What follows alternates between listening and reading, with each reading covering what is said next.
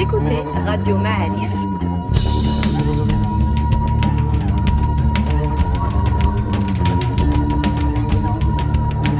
Le podcast Histoire.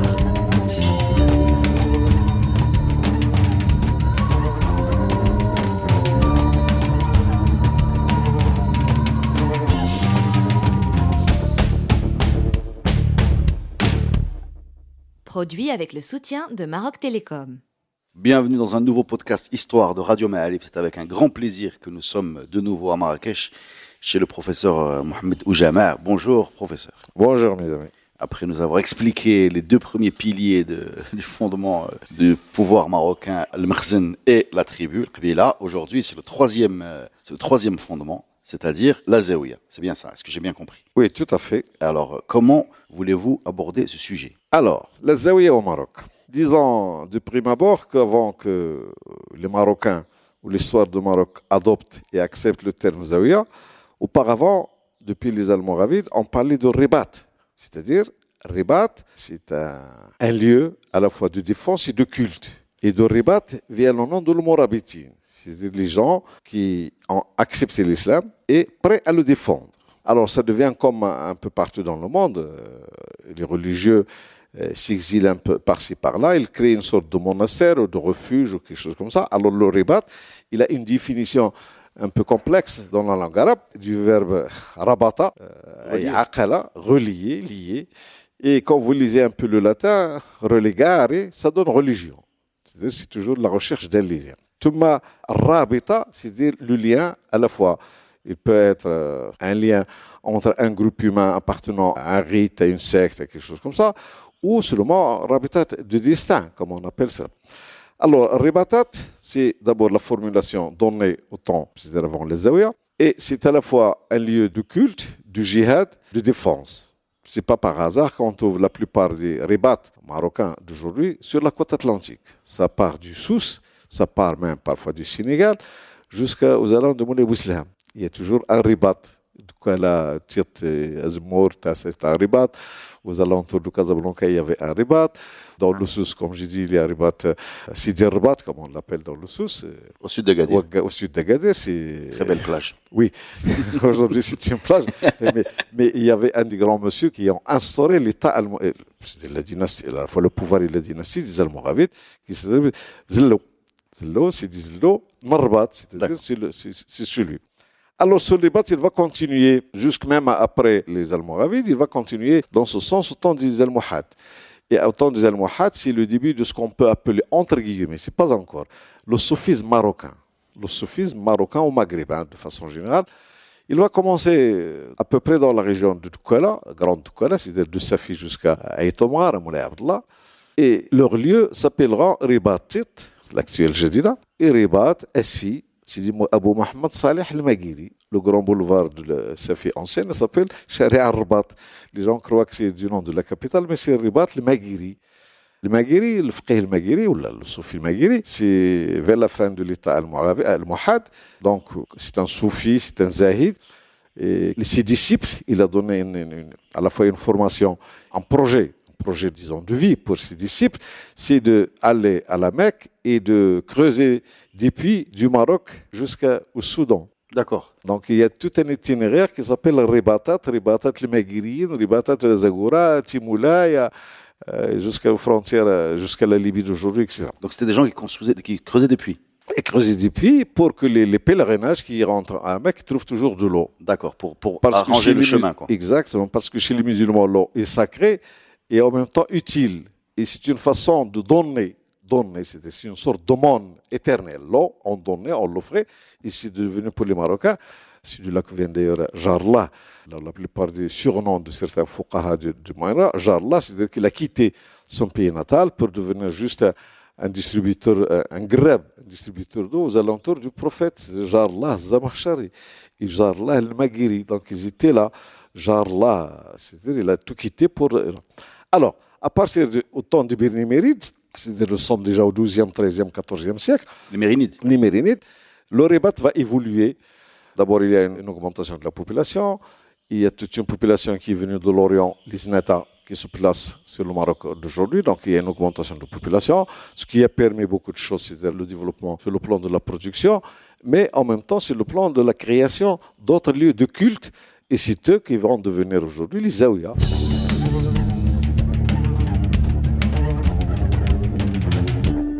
Les soufis d'un moment qui étaient seuls, la plupart du temps, ils étaient seuls, ils construisaient leur khloa, c'est-à-dire leur refuge ou leur exil interne, généralement près d'un ouad, d'une rivière et même d'un puits, comme c'est le cas dans Doukala ou Shaouia ou Tella, etc. Il faut toujours de l'eau jusqu'à la vallée du Dra, dans le Sousse. Et la Zawiya, dans la langue arabe, c'est le coin. Oui. C'est le coin. Ça veut dire qu'il n'a aucun sens dans la langue arabe, sauf désigner qu'il y a Rajul Zawiya, c'est-à-dire les hommes qui adoptent ce genre de comportement religieux, ils ont des doutes sur la doctrine du moment, ou plutôt sur la politique du moment. Alors, ils quittent tout ce qui est civil, religieux, politique, officiel de l'État des Bénémérines pour s'installer, pour prier. Alors, c'est de là que la naissance de Zawiya, c'est d'abord Khelwa, c'est-à-dire un refuge d'un wali, qui par la suite, les gens viendront s'installer à côté de lui. Ils deviendront le mouridine, c'est-à-dire les disciples. Le projet de ces disciples, c'est de devenir des apôtres. Par la suite, c'est de propager sa façon de lire. Est-ce que ça veut dire que ces euh, gens qui quittent la vie civile pour une retraite isolée, ce sont en majorité des gens qui ont euh, une vision critique du pouvoir actuel, c'est ça? C'est une sorte de, de, de rébellion par l'absence? Oui, la plupart du temps. Si vous prenez Moulay Ibrahim, qui n'est pas très loin de Marrakech d'ici, qui est un faqih et qui est de la grande saga et dynastie des Aïtomar, de tout là, on lui a demandé à un moment donné de rédiger un texte euh, fallacieux, c'est-à-dire contre la loi et contre la doctrine. Alors, au lieu de refuser, il a quitté tout simplement Marrakech. Il est allé vers la montagne. Il s'est exilé volontairement et ça a donné aujourd'hui Moulay Ibrahim. D'accord. Alors, la plupart des dames de Doukoula connaissent Moulay Ibrahim parce qu'ils y viennent. Ils considèrent que c'est le prolongement des Étomares, le plus loin des Étomares dans le Haut Atlas. Il il y a même euh, des bus où on peut lire à un moment donné, je dirais Moulay Ibrahim, c'est-à-dire une grande métropole, plus un petit village de rien du tout, là, ou plutôt le Khelwa de Moulay Ibrahim, pour vous montrer un peu les liens qui existent entre les populations. Il est suffit. Alors, cette Zawiya, il va évoluer surtout au temps des Mérinides ou les sultans Mérinides qu'on connaît au Maroc, euh, bien sûr. Ce ne sont pas des gens qui ont renouvelé la doctrine. Deuxièmement, ils n'avaient pas une origine un peu noble, snob, euh, qui les prédestine à un certain pouvoir. C'est pour cela qu'ils ils vont utiliser tout ce qui est religieux, soit à Fès d'abord et par la suite un peu partout. Ils ont poussé ces soufis justement à constituer ce qu'on appelle les zawiyas le sultan lui-même, il demandait à ses gouverneurs de construire des zawiyas et c'est le début de ce qu'on appelle un grand projet social d'aujourd'hui, c'est-à-dire It'am Nas. Parce que le ribat, c'est pour la défense, zawiya, l'ita'aboudi ou l'it'am. Le texte fondateur, ta'aboud, c'est-à-dire prier, l'it'am, c'est-à-dire que les, les, les, gens de passage, les pauvres, les, les lépreux, les gueux, tout, tout ça, c'était ça le, refuge. Le refuge, les zawiyas, parce que les, les sultans n'avaient pas une politique bien précise. L'époque almérinide, donc la Zawiya, plutôt le soufisme marocain, va la traverser bon an, mal an, mais vers la fin, c'est déjà le début de la crise. Nous sommes déjà au XIIIe siècle, le XIVe siècle, c'est le siècle de la grande crise marocaine, dont Abdelrahman je parlais d'ailleurs beaucoup. Alors, ce siècle, il n'y avait pas un État centralisateur et fédérateur. Il y a des principautés par-ci, par-là. Il y a même, à un moment donné, euh, un nouveau shérifisme qui réapparaît où les gens commencent à se déclarer fils d'un tel et d'une lignée, d'une saga, etc., etc. Ce qui fait toutes les conditions de la réunification du Maroc ont été perdues parce que Sousse tombait entre les mains de Zawiyat euh, Sidi Ahmed Moussa, donc de Ida donc euh, actuel Tazroual. Donc, si je le mets ça, il va y avoir un renouveau, il va y apparaître ce que nous appelons aujourd'hui la dynastie alaouite. Dans le Moyen Atlas, il y a Zawiyat Dilaïa, qui sont des berbères, des Sanhaja purs et durs, mais qui étaient des Fuqaha, mais qui géraient quand même les affaires de la montagne. Il y a donc la Zawiya et la principauté. Dans Gharb, il y a les Iashi qui gérait un peu à la fois contre les Espagnols et les Portugais et même les Marocains parce que c'est eux qui l'ont tué à la fin, les Bédouins de la banlieue de cela d'aujourd'hui.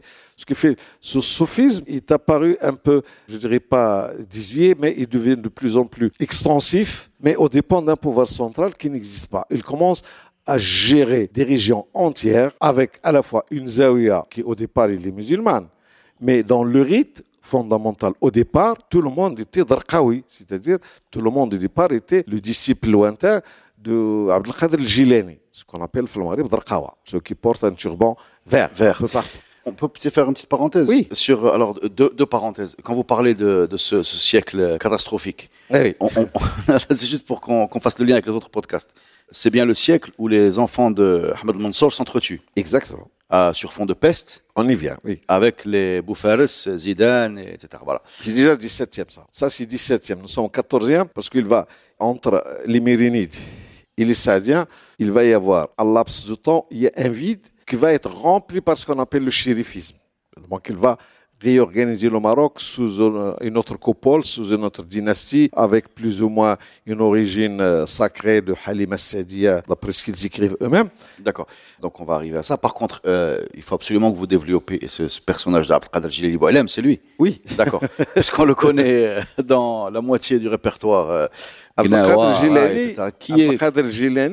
C'est, c'est, c'est- il est de Jeylan, donc c'est, je crois que se doit se trouver soit euh, Irak. euh, non, c'est au Ouzbékistan ou quelque chose comme ça. C'est comme euh, le, le Bukhari, tous ces bonhommes qui sont venus des musulmans, bien sûr. Lui, il est né à Bagdad, mais originaire de Jeylan. C'est Il y a Moula Hali. Exactement. Mais son nom est transformé au Maroc contre le Jailani, le Jilali. Oui. Parce que la langue amazighi, la langue, euh, le parler vernaculaire déjà, n'ont pas accepté toute la prononciation. Le Jilali. Oui. Ah, Alam, comme euh, on danse, on chante, etc. C'est le premier grand soufi de l'islam. D'abord, c'est un ascète, Zahid, puis il a laissé quelques écrits et des disciples. On parle il de, meurt de quelle période? C'est vers la fin de la grande dynastie euh, abbasside. Et à ce moment, donc, au Maghreb, il y a un islam classique, traditionnel, sunnite, tout simplement, avec des déchirures par-ci par-là, du mouvement kharijite ici, du mouvement chiite par-ci, des barwata par-ci. Mais par la suite, les pèlerins vont s'initier, tout en sachant, on nous dit, mais c'est toujours reste à vérifier, que Ribat Shakir, pas très loin de Marrakech, on l'appelle Sidi Shikr. D'après certains écrits qui ne sont pas vérifiés, de toute façon, on a il est parmi les soldats de Uqba. Mais Uqba nous bin sa- Nafi'. Mais nous savons tous que Uqba n'a jamais eu l'épine fini dans la région de Marrakech. Marrakech n'existait pas auparavant. Ça doit être un soufi parmi les Regraga du moment. Le pays des Regraga, ça commence de la moitié de Souera jusqu'au nord d'Esfi et de l'Atlantique jusqu'aux alentours de Marrakech. Tout ça, ça s'appelle Bilad Regraga. C'est-à-dire le Marabtin, tout simplement. Le Mubarak l'Amazighiya, ou le Mubarak, le Maimoun, Sahib Sad. Voilà le sens de l'Ergreg. Wadbour grec, ça veut dire qu'il porte le bonheur de la population.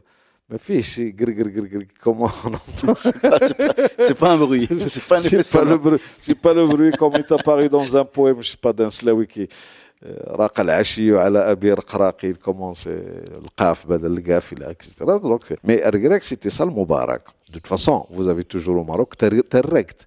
C'est le cadeau divin. C'est le cadeau qu'on présente pour les saints patrons. Alors, ce Gilani, le soufisme maghrébin, marocain en particulier, va être importé d'Orient. On nous dit c'est à partir de ce moment qu'il est installé. Mais est-ce qu'il vient? Il Non, se déplace? Non. Non. Non, non, c'est Alors, ce sont source- écrits qui se déplacent. La source, je crois que le, le soufisme au Maghreb et même en pays d'islam, il est né sous la contrainte d'une crise quelconque, comme ça se passe en Occident chrétien. Si au moment où il y a des luttes entre les catholiques et les orthodoxes, qu'un grand nombre de chrétiens quittent la sphère publique et allaient créer des monastères, des disciples du monastère principalement, ils s'exilaient de la vie publique, ils deviennent à la fois des gens exilés dans des monastères où ils font leur manger, leur culture, etc. On a plein de monastères. C'est-à-dire que les gens qui ne voulaient pas prendre part à la politique, ils ne veulent pas être ni pour ni contre, parce que pour eux, Prenons le cas du Maroc. Du moment qu'un sultan ou un calife est déclaré, donc il est légitime. Donc vous n'avez plus le droit de porter des armes contre lui. Mais il se trouve que à des moments donnés, les gens, c'est la famille royale elle-même, les dynastiques, ils portent les armes contre le wali. Alors l'élite du moment, elle se divise. Tout ce qui est civil, militaire, il prend part pour l'un ou pour l'autre. Mais les sophies, ils ne prendront jamais part à ce débat. Il y a trop de comme Ouais, il on peut dire même qu'ils sont une sorte de mortagia. Donc, euh, l'avenir trouvera des solutions au lieu de lutter, etc. Et ça a donné cet esprit, justement, que les gens se retirent un peu de tout ce qui est politique. Ils s'exilent dans des régions, généralement des régions lointaines. Pour vous donner un exemple, quand on on lit Kitab Teshwouf, كتاب التشوف للقاضي آه، بن زياد التاديلي السي احمد توفيق qui l'a annoté on trouve que la carte du sud du Maroc du moins les plaines atlantiques jusqu'à l'Atlas c'est que ça, chaque 50 km il y a un saint patron ou un santon et avec le nom avec la date avec plus ou moins et les origines et il fait partie de ce courant ou de ce courant. Ça veut dire que les villes que, théoriquement, ils devraient produire une élite qui va islamiser les campagnes, il va les islamiser dans le sens d'un certain islam culturel supérieur, etc., anti-choué. Alors, on est revenu à un islam presque soufi. On ne demande pas beaucoup aux gens, on leur d'être des croyants, de donner faire le monde. Le début du habous marocain du Waqf, c'est ça, c'est date. À ce moment, les gens donnaient à Zawiya pour qu'ils trouvent de quoi alimenter justement les pauvres, les gueules, les étudiants, etc. Ce que fait l'État, c'est décharger du dossier, disons aujourd'hui du ministère de la Santé, du ministère de l'Université, de tous les ministères qui souffrent jusqu'à aujourd'hui, au profit des Zawiya. Donc les Zawiya, les populations, les gens, les tribus donnent et lègue des terres. C'est pour cela qu'il y a des zaouïas très riches au Maroc, soit à Ouazan, soit dans le Sousse, soit dans Zagora, soit dans le Rif, même dans Tedla. Vous avez des zaouïas qui étaient riches parce qu'ils sont nés au moment des grandes crises. Chaque fil est comme on dit. C'est-à-dire que les gens, même l'élite, l'élite croit qu'au XIVe siècle, on a cru que c'est la fin du monde. Pourquoi le XIVe siècle? Parce que le calendrier musulman va quitter les trois chiffres de 999 vers 1000, c'est le millénarisme ça crée toujours des crises en Chine, chez les chrétiens, chez les Grecs. Quand on passe de trois chiffres à quatrième chiffre, les gens croient que c'est la fin du monde. Ouais, on a, on a une mini crise en, en, Exactement, c'est psychologique, c'est même psycho-intellectuel. L'an 1000 musulman. L'an 1000 musulman, c'était vraiment une épreuve. Et à ce moment, les gens donnent.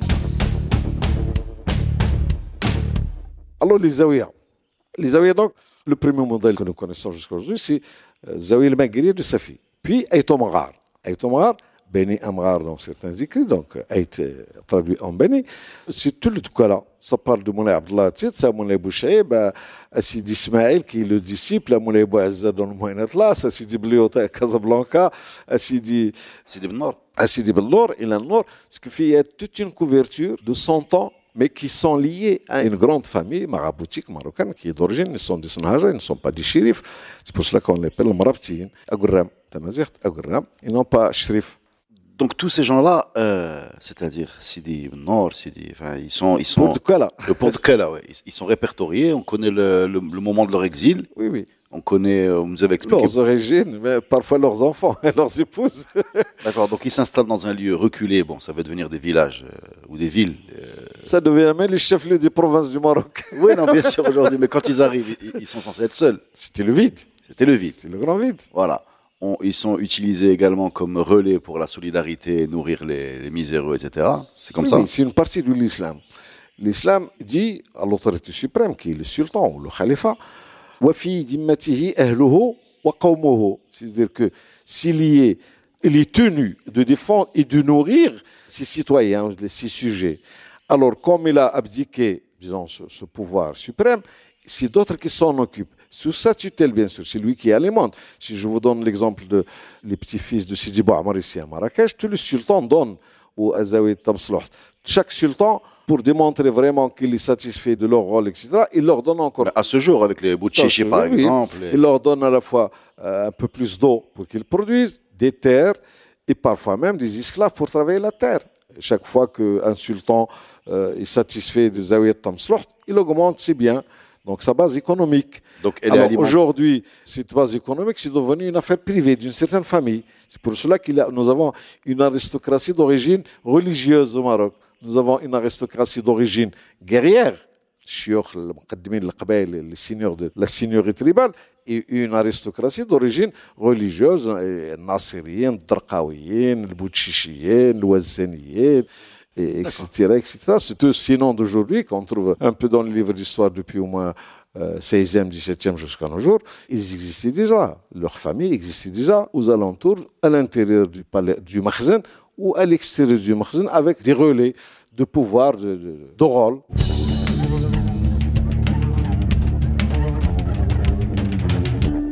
Cette zawiya a un rôle qui augmente encore, euh, qui prend encore plus d'importance en période de jihad, c'est-à-dire en période de, de menaces euh, chrétiennes sur les côtes, c'est ça? Oui. Alors, c'est-à-dire qu'on quitte la zawiya du Saadia et la zawiya telle qu'elle est devenue une affaire, enfin, disons, une institution à caractère éducatif et social, pour la première formule qui est le difa, c'est-à-dire le ribat. Alors, les zawiya, surtout ceux qui étaient proches des lieux de guerre, c'est de l'Atlantique, ils vont participer et prendre part à toutes les guerres. Parce que la notion de guerre entre chrétiens et musulmans, c'est le jihad. Parce que la notion fondamentale, c'est dans l'islam ou dans le coffre. C'est-à-dire, ici, c'est le paradis, de l'autre côté, c'est l'enfer, pour résumer pour euh, vos auditeurs. Chez nous, c'est le paradis, de l'autre côté, c'est l'enfer. Ce qui fait donc, dans l'iman, ou dans l'islam, ou dans le coffre. Ces zaouïas vont jouer un grand rôle, surtout vers le nord du Maroc. Les zaouïas du nord, qui vont à la fois être des vrais qui existaient auparavant et d'autres qui vont être créés juste au 18e, 19e et même parfois jusqu'au 20 au début du 20e siècle, comme Zawiya Raysounier n'existait pas dans les cadastres de l'État ni des Habous. C'est quand un de leurs fils qui s'appelle Moulay Ahmed Raysouni qui parfois est traité comme étant un brigand, un, kidnappeur de tête, un kidnappeur à un moment donné. Par la suite, sa famille qui s'appelle les Rissouni, lui ont rédigé toute euh, une biographie et ont fait un, un, un moujahid. C'était un défenseur de la foi. Ce qui fait, pour l'un de la Zawiya au Maroc, c'est à la fois une affaire d'histoire et de conjoncture. Si vous prenez le cas du Sous, la Zawiya dominante, c'est Ahmed Moussa. Tout dérive de la Zawiya mère qui s'appelle Zawiya Tazrawal, Le reste, c'est les dérivés, les sous-ensembles. Ce qui fait qu'il y a toujours le patronat chez les arrière-petits-fils du père fondateur ou ses disciples c'est parmi ses disciples, justement, va y avoir Jézouli, Sidi Ben qui ne va pas créer la Zawiya, mais Tariqa. C'est-à-dire, il n'a pas un lieu de culte, mais il a rédigé, il a vu la situation, il nous a légué de la Il Khayrat. C'est le moment des crises que les musulmans croient que c'est la fin du monde quand même. Il faut se préparer à l'au-delà. Alors il leur a légué le texte de la Il Khayrat, c'est-à-dire les mots, les expressions à répéter et à réciter dans le chapelet, en passant 100, parfois 1000, parfois 10 000, parfois etc. etc. C'est-à-dire, pour quelqu'un d'aujourd'hui, je une perte de temps. Mais pour eux, c'est une façon d'approfondir la croyance en islam. Et les gens n'ont plus le temps de parler, de faire de la médisance. Quand un, un Tijani, un Darqawi ou un Jazouli est installé pour passer l'heure, je m'en souviens parce que ça, c'était une affaire de famille chez moi. Parfois, il ne bouge même pas ses yeux. Parfois, même s'il y a le feu à deux mètres de chez lui, il ne bougera pas de sa place parce que lui, il est dans une, sorte d'extase. Il est dans une sorte, il est entre les mains de Dieu, tout simplement. Voilà, c'est ce qu'on appelle tariqa, lui, intima al-tariqa. C'est-à-dire, les disciples du tariqa, ils sont, comme on dit disciples, donc ils doivent être disciplinés. Il y a la discipline. Et si vous prenez l'état civil du Maroc aujourd'hui, vous allez trouver que 10% des Marocains s'appellent des Drakawi, 2% des Marocains s'appellent des Tijani, des Marocains s'appellent des Nassiri, alors qu'ils ne sont ni vrais ni faux. C'est quoi ça? C'est des petits-fils du Mqaddimin de Sizaouia dans leur région, tout simplement. Quand les, les Français ont débarqué avec l'état civil, ils ont rédigé Drakawi puisqu'on les appelle Drakawi. On les appelle Tijani, ils ont enregistré les, les Tijani. Ici, même euh, pour la région de Casablanca, Zawiya Nassari du Shawiya a donné Noassa. Et ça vous a donné un grand ministre de la Justice, Mohamed Nasseri, toute la clique. Un aéroport. Euh, un aéroport et tout ça. Et puis voilà. La Zawiya, c'est un phénomène qui est mal connu en Orient. En Orient, il y a le lieu de culte comme ça réservé. D'abord, c'était chrétien, l'Adira, les lieux d'exil, de spiritualité. On les appelle khanat. C'est les petits hôtels. Alors qu'ici, la Zawiya, quoique c'est un terme qui signifie juste l'angle ou le coin, c'est devenu par la suite une énorme institution c'est une énorme institution. Aqtab Zawaya, par exemple, sous la crise du 14e, 15e siècle, euh, l'Ifrani, qui est le grand historien du souci du Maroc, 17e, 18e siècle, il décrit un peu la situation. La situation, c'est-à-dire qu'il n'y a plus de. Les petits-fils d'Ahmed Mansour, les fils d'Ahmed Mansour n'arrivent pas à s'entendre, donc il y a des guerres perpétuelles jusqu'à la fin. L'Ifrani écrit وحمل الناس أقطاب الزوايا على أكتافهم إلى العروش les gens, comme ils sont musulmans, ils croient que leur prière, que leur islam ne serait toujours vrai et réel et accepté, sauf sous la tutelle d'un amir mouminin. Donc il faut qu'il y ait l'existence de l'imam chez les maghrébins. Puis il faut un imam. Donc il faut le créer de toutes pièces. Alors Zaim Tariq Zawiya, de Tazroualt ou du Sous ou de Tadla ou de ça, il devient une sorte d'émir pour couvrir justement pour joindre la fois la temporalité et la spiritualité. C'est pour cela le grade de Amir al chez nous. Amir al ce n'est pas seulement le chef de l'État, mais le chef de la communauté de croyance. C'est ça, l'Amir al il traduit ce phénomène, cette euh, jointure entre deux phénomènes, le politique, le sacré et le profane. Amir al il a à la fois le sacré et le profane. Ça dépend au moment des crises, on fait pencher le sacré, parce que ça peut résoudre le problème. Au moment de la stabilité du pouvoir, on constate qu'on fait valoir beaucoup le profane, c'est-à-dire les autoroutes, tout ce que vous voudrez, et parfois les guerres, etc.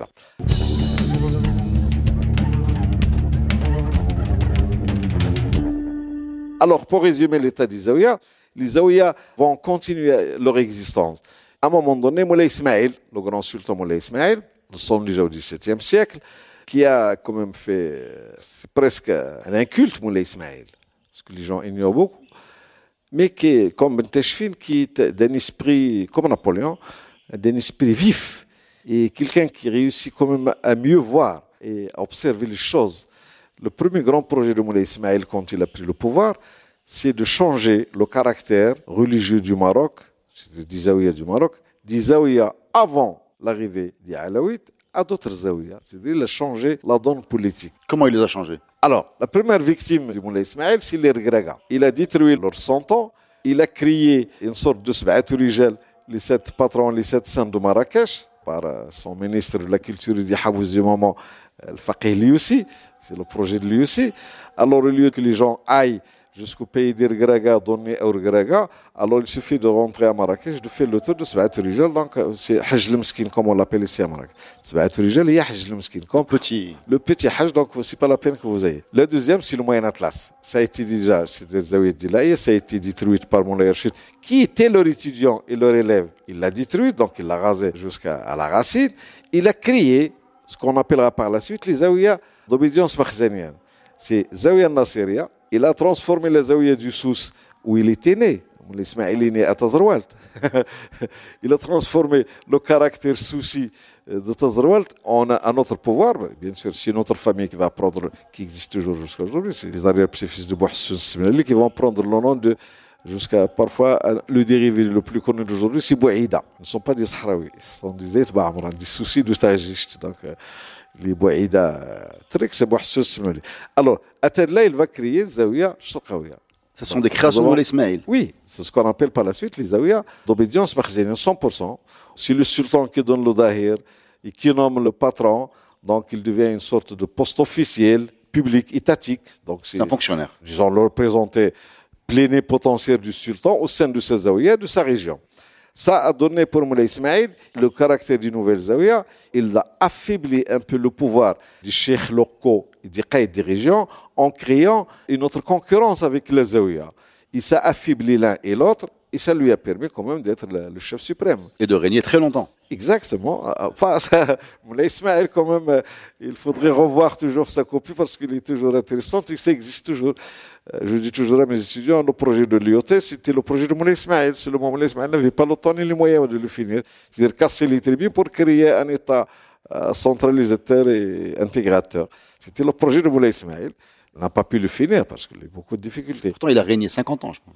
Plus, 63 ans. 63 ans.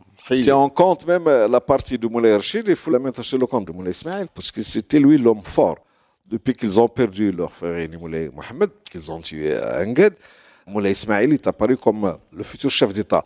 Moulay Rachid, c'est quelqu'un qui est cultivé, qui est un peu docile, qui est un peu diplomate, alors que Moulay Ismail, c'est quelqu'un d'abord de, violent, il a même tué ses enfants et ses petits-enfants. C'est quelqu'un qui est prêt à mener des guerres contre les tribus, quel que soit leur nombre, leur confédération. On connaît Aïtata, on connaît le Rif, on connaît euh, la région de Tutélé, surtout le Moyen Atlas. Ce qui fait son projet, il a bien secoué le Maroc, mais il n'a pas fini le projet pour moi.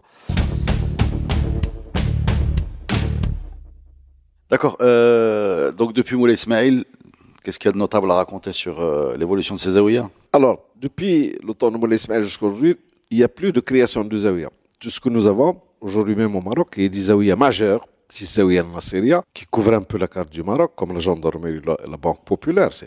Partout il y a une zaouïa Nasseria dans toutes les villes, dans toutes les campagnes, avec un nom ou un autre, mais c'est une zaouïa, le Wird Nasseri, tel qu'il est écrit, décrit par Nasser lui-même. Et leurs dérivés, surtout dans le nord du Maroc. le nord du Maroc, il y avait une prédominance de Zawiyat Jebel Alam, c'est des Louazaniyin, comme ils se considèrent euh, les arrière-petits-fils de Moulay Idriss, donc leur action est limitée. Ils ont fait jouer tout le temps la baraka.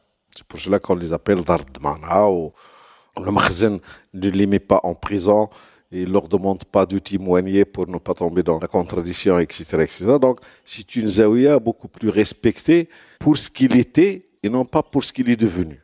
C'est pour cela que la plupart des Wazani connus, ils viendront de Fès. Ils n'ont pas de Wazan elle-même.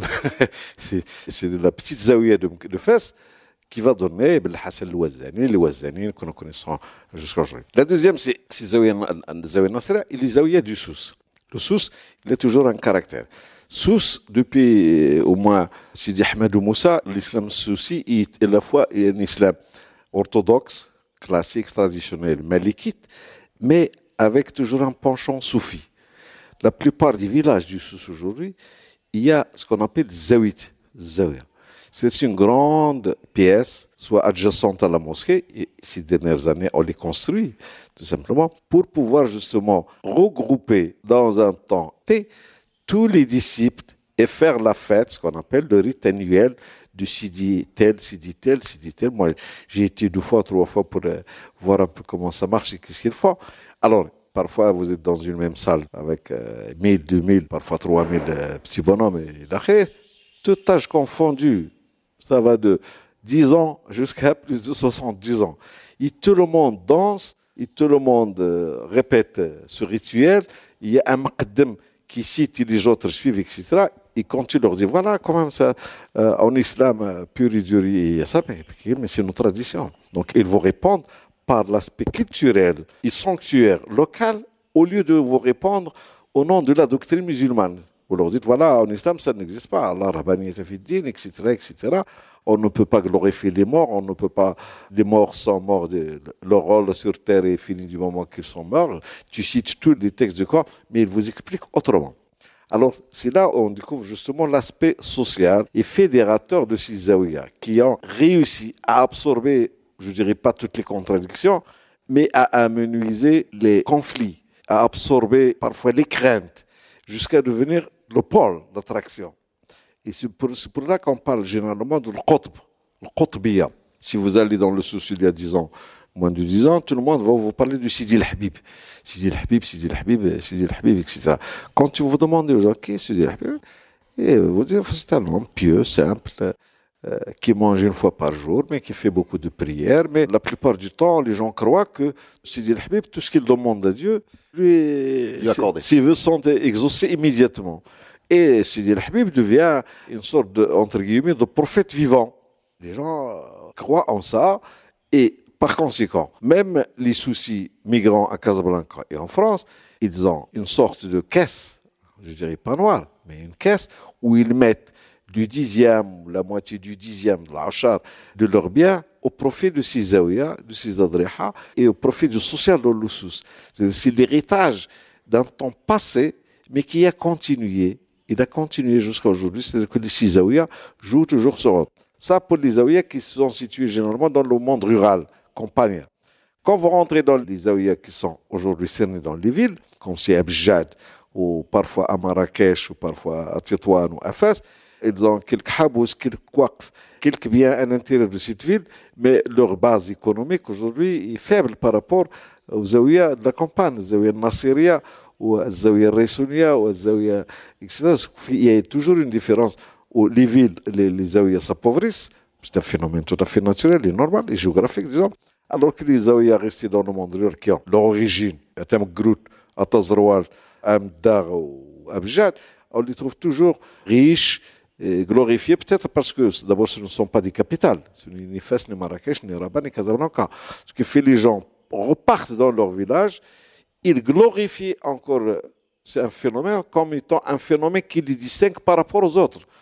Si vous rentrez dans un souk de ou de Kharibga, un souk rural, vous allez constater les turbans des gens, il y a des verts, il y a des blancs, il y a des jaunes. Quand vous voyez les verts, c'est du Drakawi. Quand vous voyez les jaunes, c'est du Sharqawi. Quand vous voyez les blancs, c'est du Tijani. C'est-à-dire une sorte de carte de parti politique. Et c'est pour cela qu'ils se rappellent entre eux l'Akhfillah. Parce qu'il y a une sorte de lien établi par le cheikh, pour qu'ils deviennent des frères, comme a été dit dans l'islam. Ils deviennent l'akhfillah. Ce que nous entendons ces derniers temps, vous appartenez au même rite religieux, vous priez comme moi. Donc il n'y a aucune différence, donc il n'y a pas de contradiction entre vous et moi.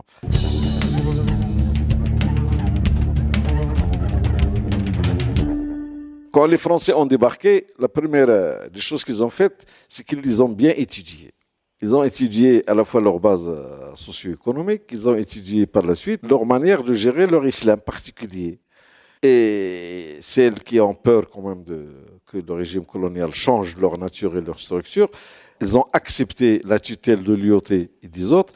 Quelques-unes ont refusé. C'est pour cela que le mouvement nationaliste, quand il a commencé son discours politique, il commence à parler d'islam réel, sunni, de salafiyyin, et islam al-khuza'bilat, c'est-à-dire l'islam du zawiya, où, où les gens, on trouve même un cheikh de zawiya qui est ignare, qui ne sait même pas écrire ni signer un, document officiel, etc., mais que les gens attendent la baraka. Donc, il n'a même pas, lui, accès à cette culture islamique, alors que les gens l'investissent d'un pouvoir de baraka et de tout ce que vous voulez. Ils sont accusés de charlatanisme. Exactement. Alors, on les a accusés. Les unes, certains zawiyas sont, à cause de ça, ils sont devenus, je ne dirais pas pro-coloniales, mais sur l'obédience et la tutelle de l'armée française jusqu'à la fin.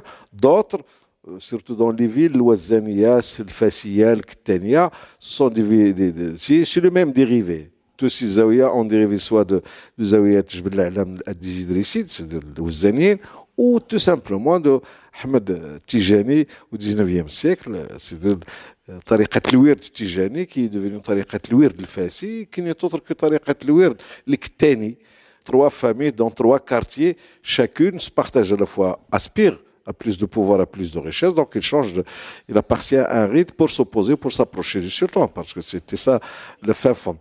Voilà ce qu'on peut dire à propos de, de Zawiya. Il est, wow. il est fort, il est fort, il, est, il fait partie du bled de chez nous, donc c'est une culture locale que les Marocains doivent. Euh, heureusement, ces dernières années, on a un grand nombre de publications de thèses sur les grandes zawiyas, du Sous, du Dra, du Rif, du Tedda également, de ces zawiyas-là. Le phénomène religieux avec ses dimensions diverses, avec la dimension à la fois culturelle, spirituelle, économique, une sorte d'ambassadeur du sultan, ambassadeur indirect du sultan, comme c'est le cas de Bejad ou de Bzo, où il joue l'intermédiaire entre l'autorité suprême du pays et les populations. Parce que Fili Zawiya, il change de rôle, mais il garde toujours son originalité comme il est issu de l'islam. Et c'est pour cela que Zawiya al-Adriha au Maroc, aujourd'hui, ça vous a donné une multitude de noms de, de chefs, Sidi Slimane, Sidi Qassim, Sidi Moulay Slimane, Sidi Yahya, voilà, tout ça. Il y en a qui sont plus surprenants. Hein. Je pense à Sidi, Sidi Kaouki, par exemple. Sidi Kaouki, il n'y a pas de darih. Dans le, le pays d'Irgraga, parfois c'est une pierre. C'est un symbole. Sidi Mgdoul, et la distance entre Sidi Mgdoul et Sidi Kaouki, c'est juste 30 km. C'est ce que marche un piéton toute la journée. Ouais. Sidi Shamharouch. Shamharouch, c'est anti-islamique, c'est avant. Alors, je ne sais pas très bien comment ce que vous nous dites s'articule avec le côté musical des musiques euh, d'inspiration soufie, Bhal Jilal, Ahmed Shah, Aïsawa et compagnie. Je ne sais pas très bien comment la Zawiya s'articule avec, euh, avec ce côté musical. Est-ce que vous pouvez nous éclairer là-dessus ou non? Oh, ça va, c'est pas ma spécialité, mais, mais on peut se lancer. Mais quand même, je peux, je peux le voir d'une façon intelligente. Quand les Européens sont devenus des chrétiens, l'Église a gardé le latin comme langue euh, de la religion, c'est-à-dire du rite, et les populations Chacun garde sa langue, son idiome, son langue natale. Alors c'est là où la musique, justement, va résoudre le problème fondamental pour les chrétiens. C'est à ce moment qu'on a créé l'orgue, l'intérieur de l'Église, où on chante, ce qui est bien développé par la suite dans tout ce qui est religieux aux États-Unis, jusqu'à le gospel.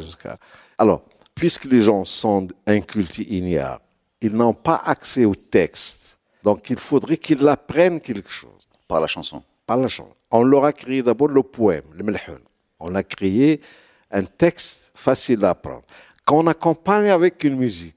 Et c'est comme ça que les gens apprennent. On l'a même chez nous en Tamazirt. Sidi Ahmed Aouzel, le grand l'instituteur d'Ahmed Le Mansour Debi, qui a traduit tout un, un, ensemble de textes à caractère religieux, qui les a mis rimés dans la langue Tamazirt avec, euh, bien sûr, un travail extraordinaire. Puis, Par la suite, les gens chantent. Comme ça, ils apprennent. Comme ça, ils apprennent. Donc, ils ont. La poésie, c'est facile d'apprendre. La prose, non.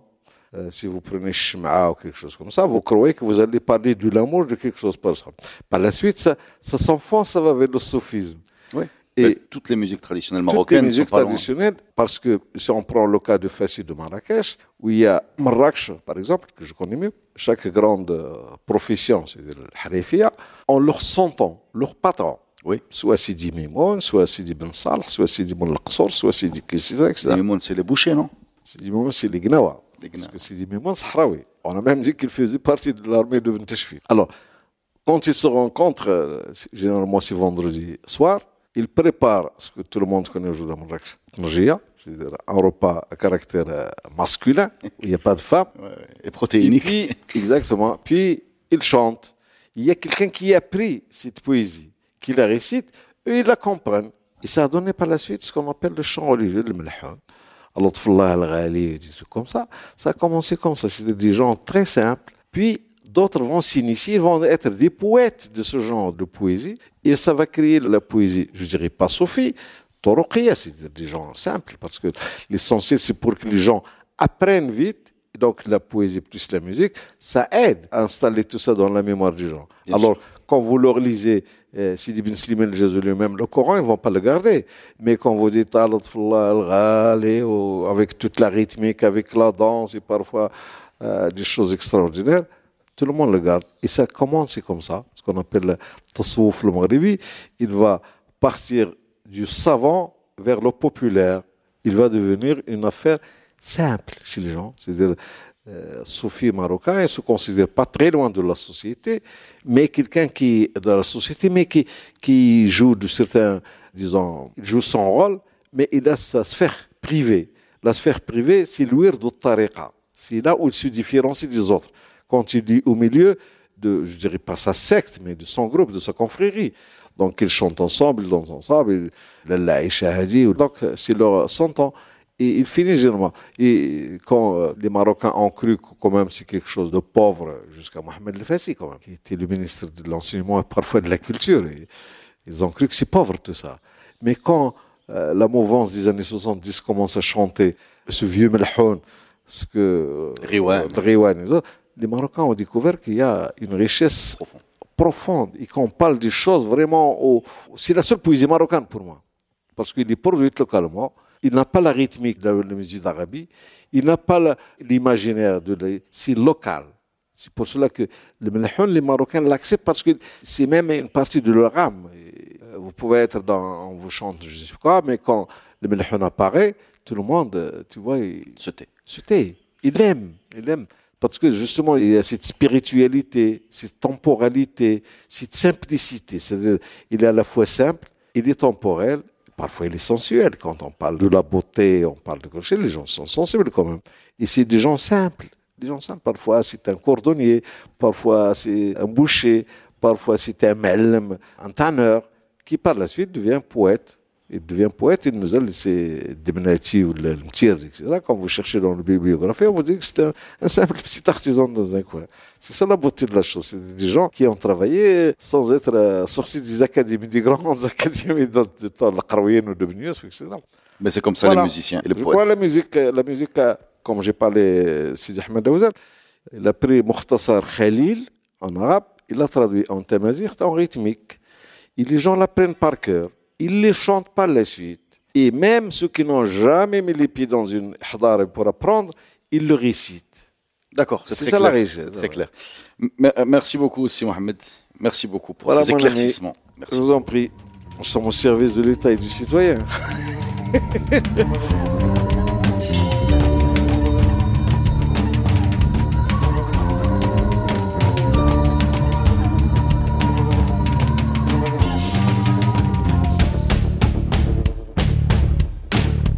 Ce podcast est produit avec le soutien de Maroc Télécom. Maroc Télécom, un monde nouveau vous appelle.